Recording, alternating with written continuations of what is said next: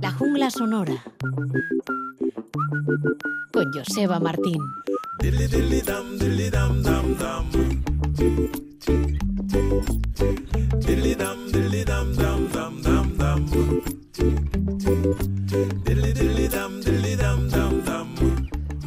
Bienvenidas, bienvenidos todos. Estamos ya de nuevo en el territorio de la jungla sonora. El saludo de quien nos habla en un nuevo día. Joseba Martín, aquí con vosotros. También os va a saludar inmediatamente Gocho en Hermosilla, que se ha encargado de investigar para nosotros diversas cuestiones que tienen que ver con determinado tipo de música, de movimiento y de protagonismo. Bienvenido, Gochon, ¿qué tal? Epa, saludos. Vamos a hablar hoy de rock femenino, de punk feminista, eh, ¿Cómo lo.? Hay una definición en inglés que define todo este movimiento. Eh, recuérdanos un poco de dónde vamos a partir.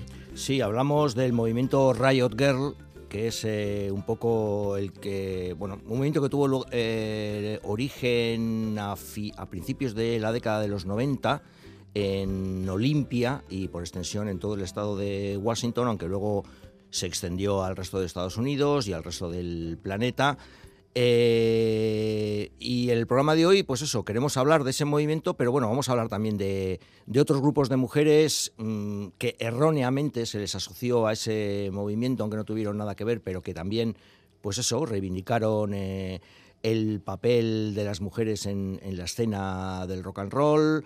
Eh, y como base vamos a tener un, recopilatorio que se ha editado hace poco porque sorpresivamente, por lo menos yo no conozco ningún recopilatorio eh, sobre el movimiento Riot Girl en, sí, pero hace poco, este mismo año, eh, Ace Records ha editado un, CD titulado Guerrilla Girls, donde por supuesto aparecen eh, muchos de los grupos del movimiento Riot Girl, pero no solo eh, este tipo de grupos, sino también pioneras como Patti Smith, eh, grupos de chicas posteriores, grupos de chicas que dentro del, punk rock, por ejemplo, pues, pues también reivindicaron el, el, papel de las mujeres y, tenían un mensaje claramente feminista, como las Slits.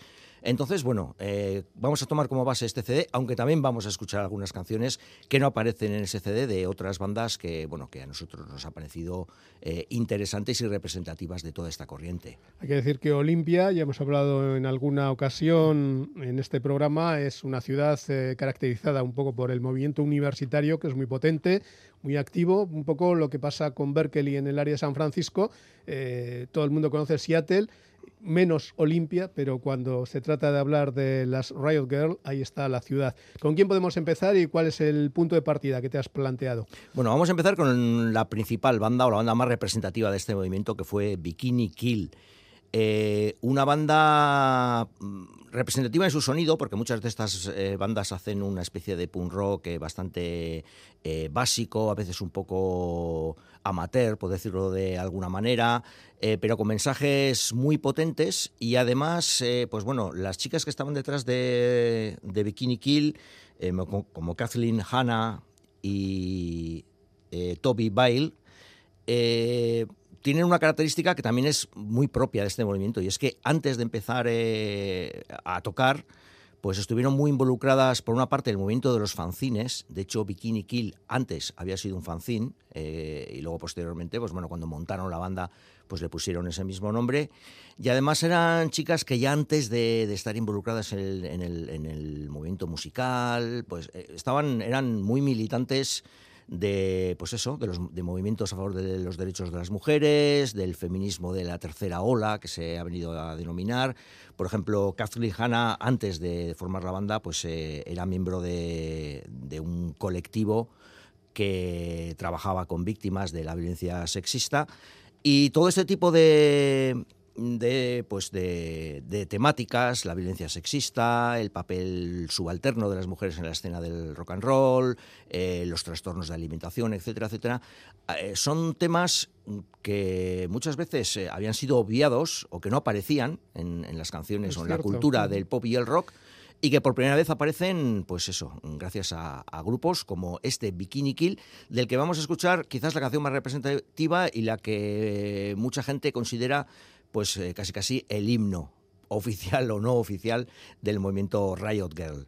Eh, son Bikini Kill y la canción se titula Rebel Girl.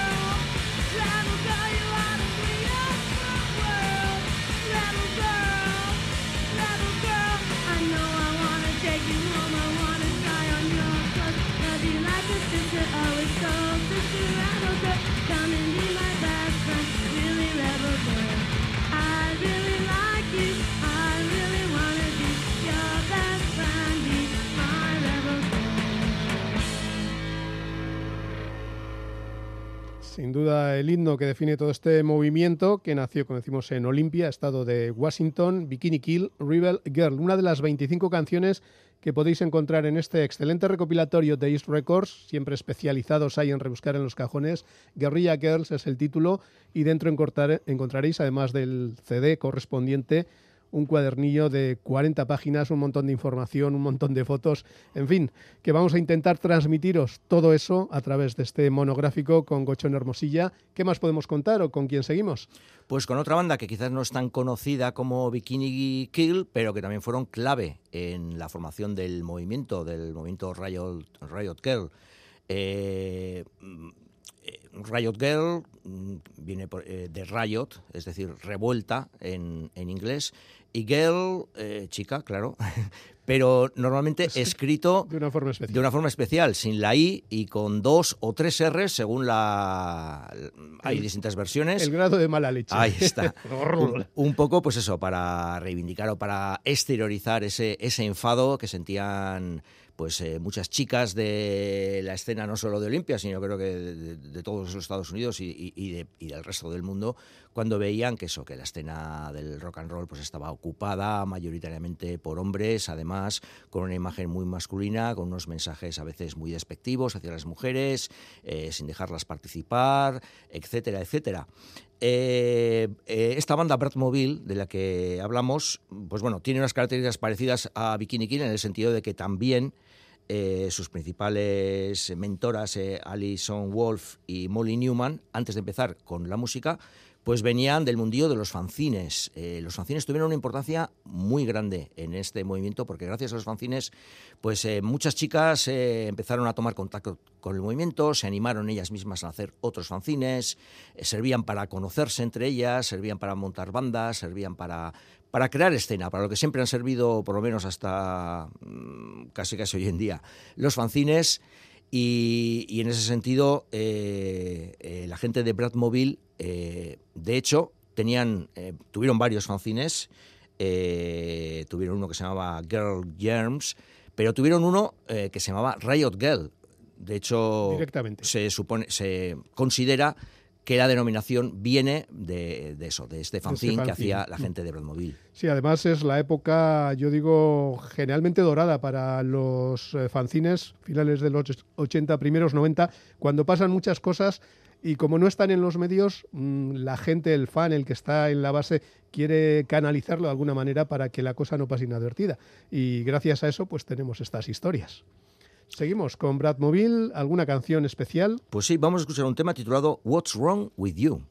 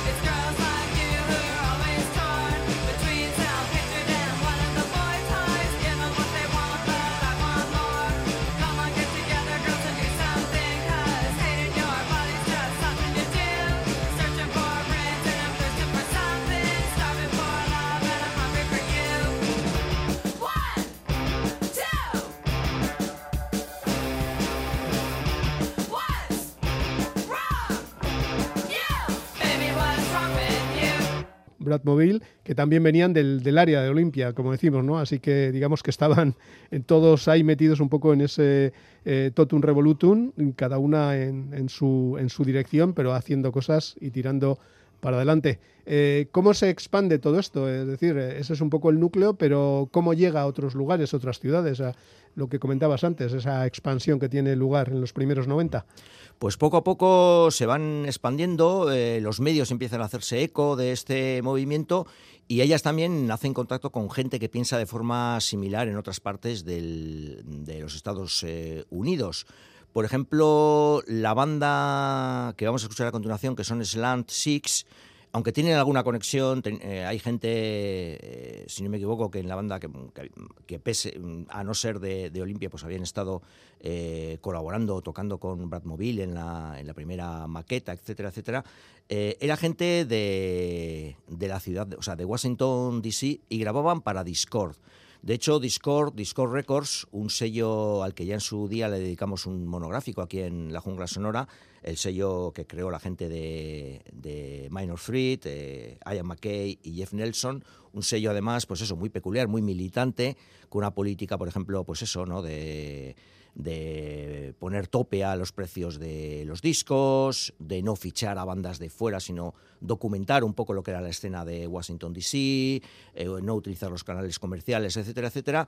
Eh, pues estaba claro que, bueno, un movimiento como Riot Girl, pues a, gente como Ian McKay desde un primer momento le iba a resultar muy interesante y así se crearon eh, pues un poco esas, esos lazos. De hecho, se suele considerar el, eh, el bautizo de fuego, por decirlo de alguna manera, o el, movimiento, el momento álgido del movimiento Riot Girl un festival de cinco días que tuvo lugar en Olimpia, que se llamó International Pop Underground Convention, que tuvo lugar en el 91. Fue un festival de cinco días en el que los organizadores ya desde un primer momento decidieron y tuvieron muy claro que una de esas cinco noches iba a ser dedicada a grupos exclusivamente eh, compuestos por mujeres y en ese festival pues tocaron bastantes bandas de, de, Discord como los propios Fugazi, la banda que entonces tenía Ian McKay y alguna otra banda. Lo curioso es que eh, estando tan separadas, porque creo que hay miles de kilómetros entre una orilla, entre la costa oeste y la costa este de Estados Unidos, la cosa eh, pegar el salto de esta manera en tan poco tiempo, ¿no? Es algo llamativo. Sí, de hecho, bueno, eh, es un error bastante común, que yo alguna día lo he visto por ahí en, algunos sitios. Hay gente que piensa, claro, bueno, es normal que Discord tuviera relación o tuviera o apoyar al movimiento Radio Girl, porque claro, como todos son de Washington, pero, mm, claro, eh, estamos hablando por una parte de Olimpia en el estado de Washington, es decir, en una punta de los Estados Unidos, en la costa oeste, y de Washington DC, que pese a llamarse igual, pues no tiene nada que ver con, el otro Washington, que, está, que está en la otra punta, en la costa este, de, en la costa este exactamente, de los Estados Unidos.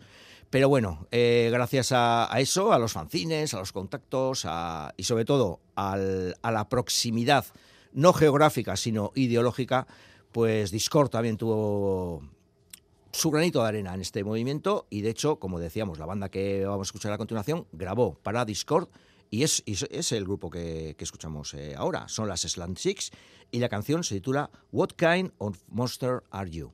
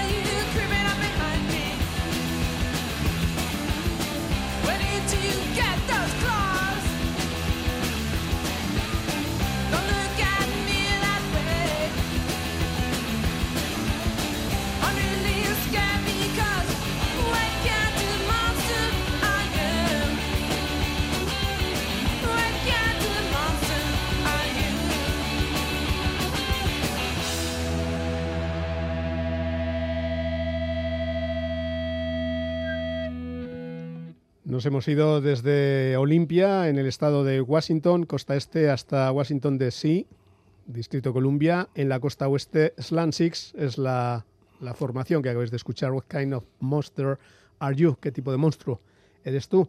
Eh, lo que no sé es si esto que pasa en tan corto espacio de tiempo en Estados Unidos tarda mucho en pasar el Atlántico y llegar a Europa o no se llega a producir ese fenómeno.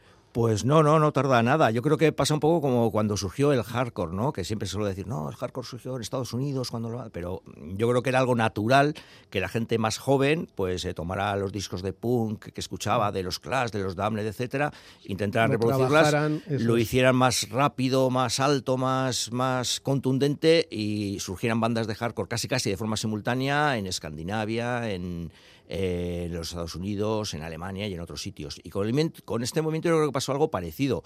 Por supuesto, el detonante pues fueron este grupo de chicas tan activas que había en, en, los Estados Unidos y concretamente en la ciudad de Olimpia, pero creo que era un sentimiento generalizado por parte de muchas mujeres, eh, pues esa insatisfacción, ¿no? Por cómo, pues lo que a ellas les gustaba, que era, pues eso, la música, el rock and roll, etcétera, cómo a la hora de acceder a esa escena, pues sentían ese rechazo, ese a veces comportamientos violentos en los conciertos, etcétera, etcétera, y cómo ese malestar pues se manifiesta casi casi de forma simultánea en distintas partes del planeta.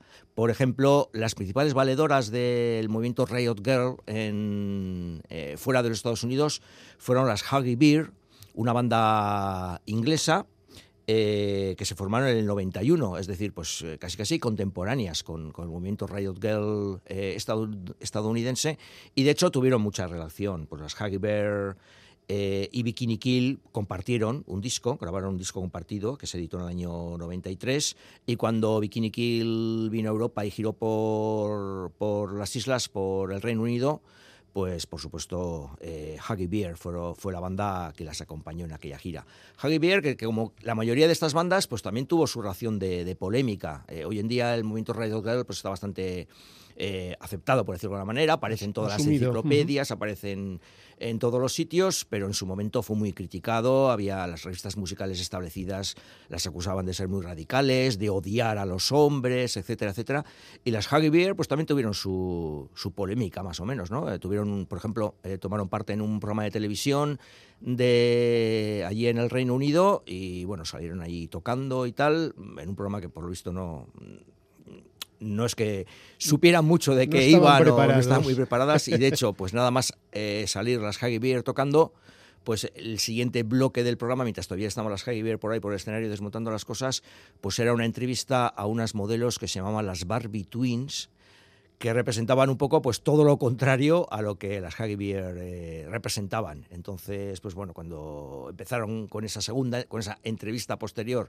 pues hubo ahí algunos abucheos y algunos gritos y así, aparecieron los guardias de seguridad. Bueno, se montó un pequeño escándalo que luego, como suele pasar en el Reino Unido, pues eh, los, los, días posteriores fue amplificada por la prensa amarilla eh, inglesa. Pero bueno, polémicas aparte, Beer es otra banda muy interesante, de la que vamos a escuchar mm, la versión, una de las versiones en estudio, porque esta canción creo que la grabaron en single, la volvieron a grabar para el EP, etcétera, etcétera. Entonces vamos a escuchar una de las mm, canciones, eh, una de las versiones en estudio, pero es precisamente la canción que tocaron en aquel programa de televisivo que hemos comentado ahora mismo. Son Beer y Hair Jazz.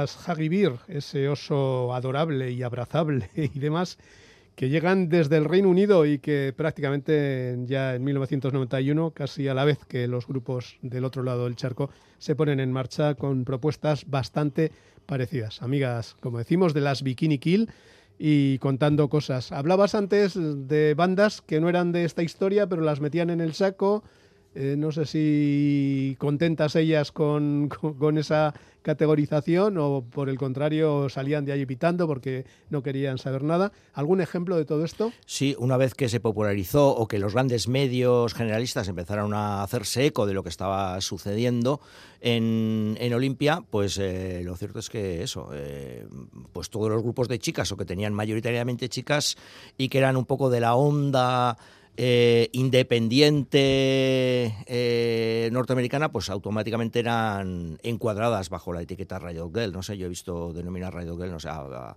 Hole, por ejemplo, la banda de.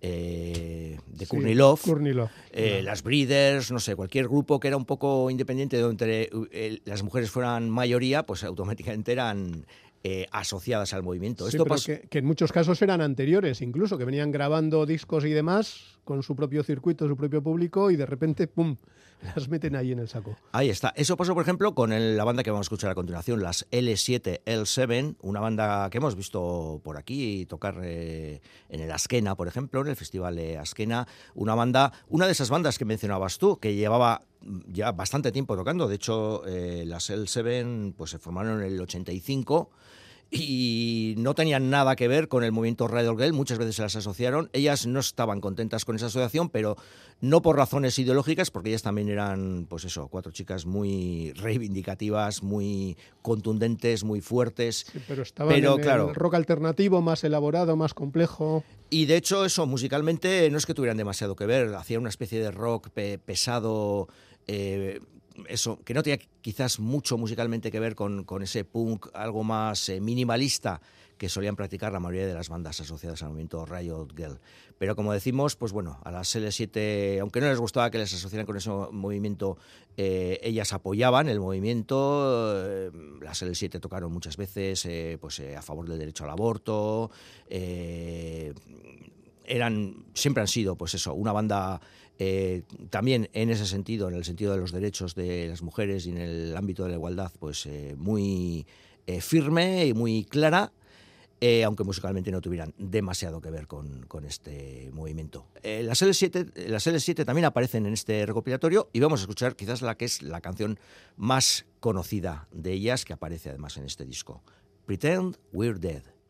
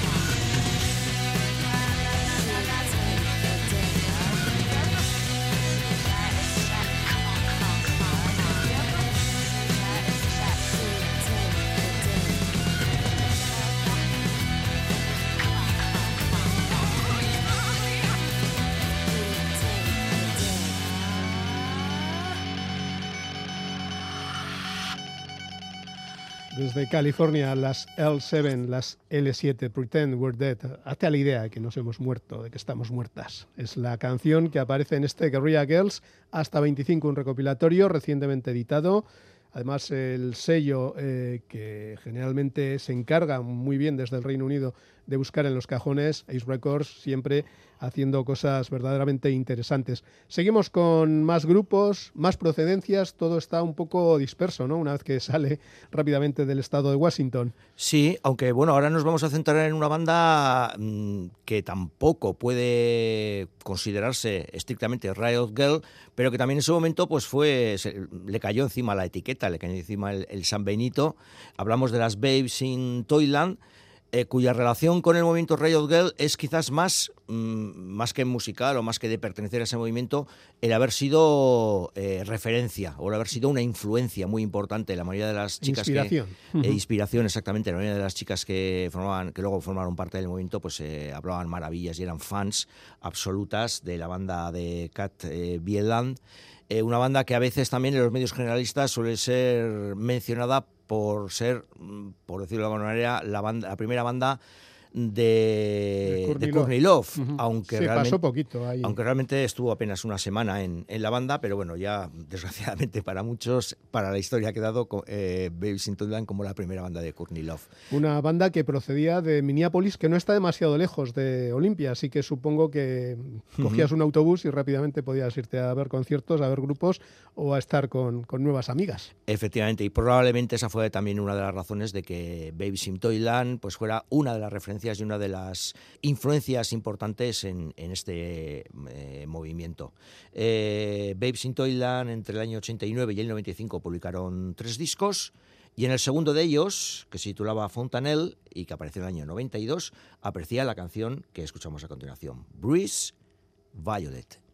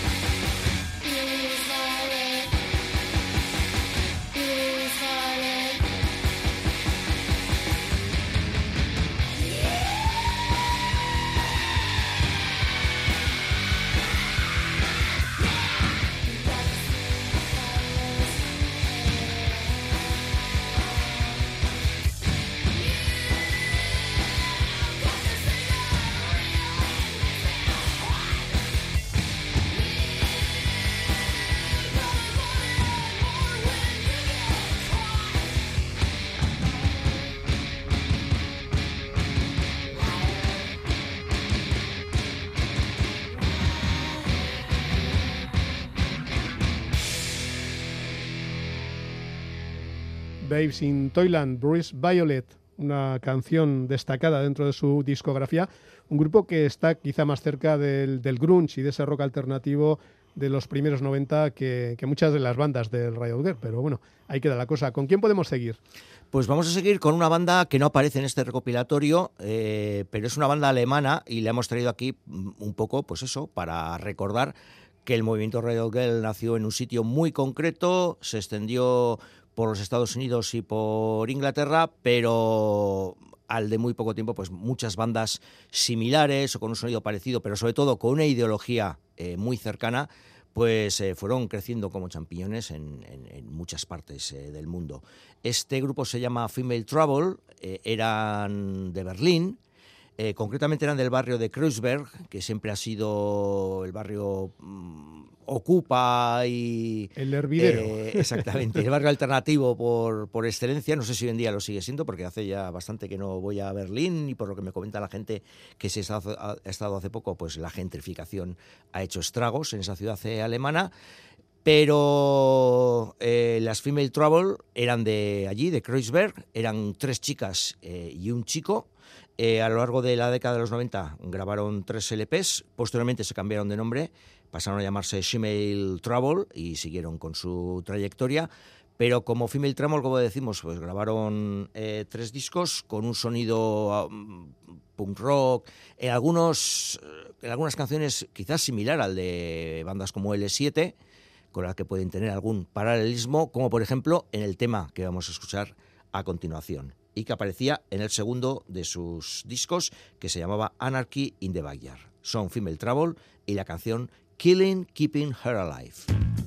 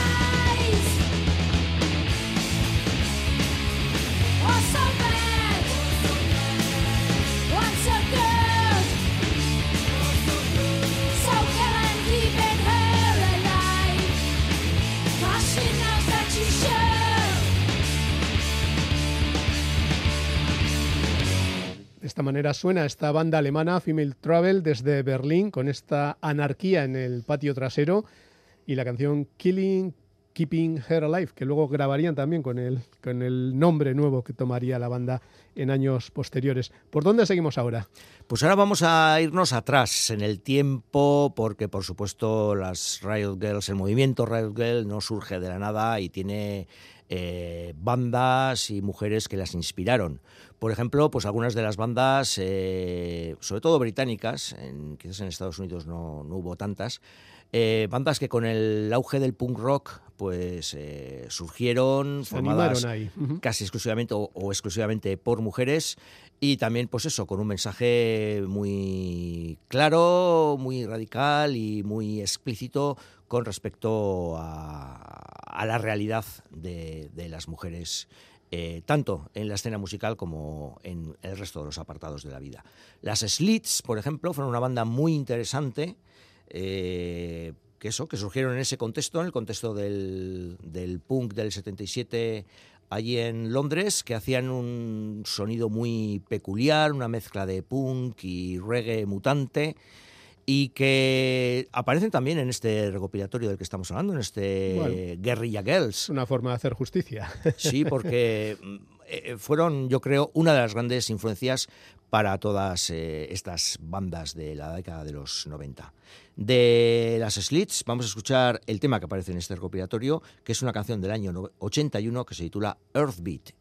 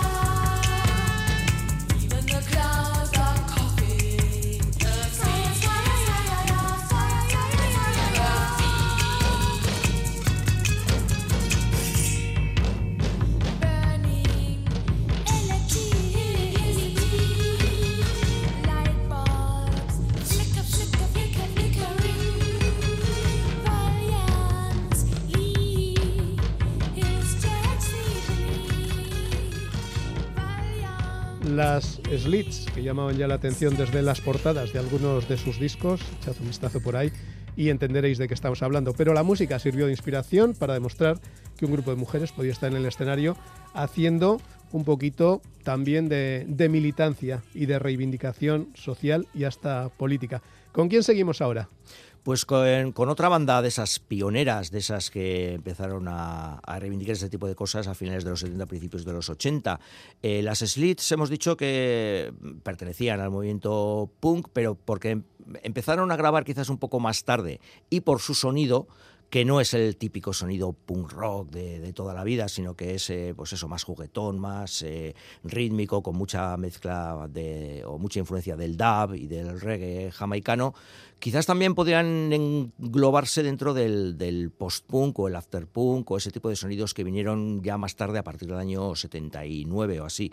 Y en esa escena la verdad es que hay muchas bandas, muchas bandas formadas por chicas o mayoritariamente por chicas y en muchos casos eso con un mensaje bastante bastante claro no sé hablamos de las Raincoats por ejemplo una banda donde había algunas componentes de las Slits. Hablamos por ejemplo de Boost Tetras que eran tres chicas y dos chicos de Nueva York. Hablamos de Lilliput por ejemplo una banda suiza que en su día fue bastante desconocida ah, y no tuvieron demasiada influencia aparte de, eso, de su Suiza natal, pero que hoy en día son muy reivindicadas y en fanzines con el máximo rock and roll, por ejemplo, pues bueno, se les dedican artículos y es una banda, eso, mm, quizás mucho más reivindicada hoy en día que en su momento, o por ejemplo, bandas como los Opers, que es el grupo que escuchamos a continuación, que venían de Birmingham, que tuvo una formación que fue cambiando con el tiempo, pero en la que normalmente hombres y mujeres pues, solían estar al 50%, y que hacían una mezcla de funk y post-punk muy interesante mm, que hace pues bueno que las traigamos eh, hoy aquí a la jungla sonora. Son las Opers y la canción que escuchamos se titula Shakedown.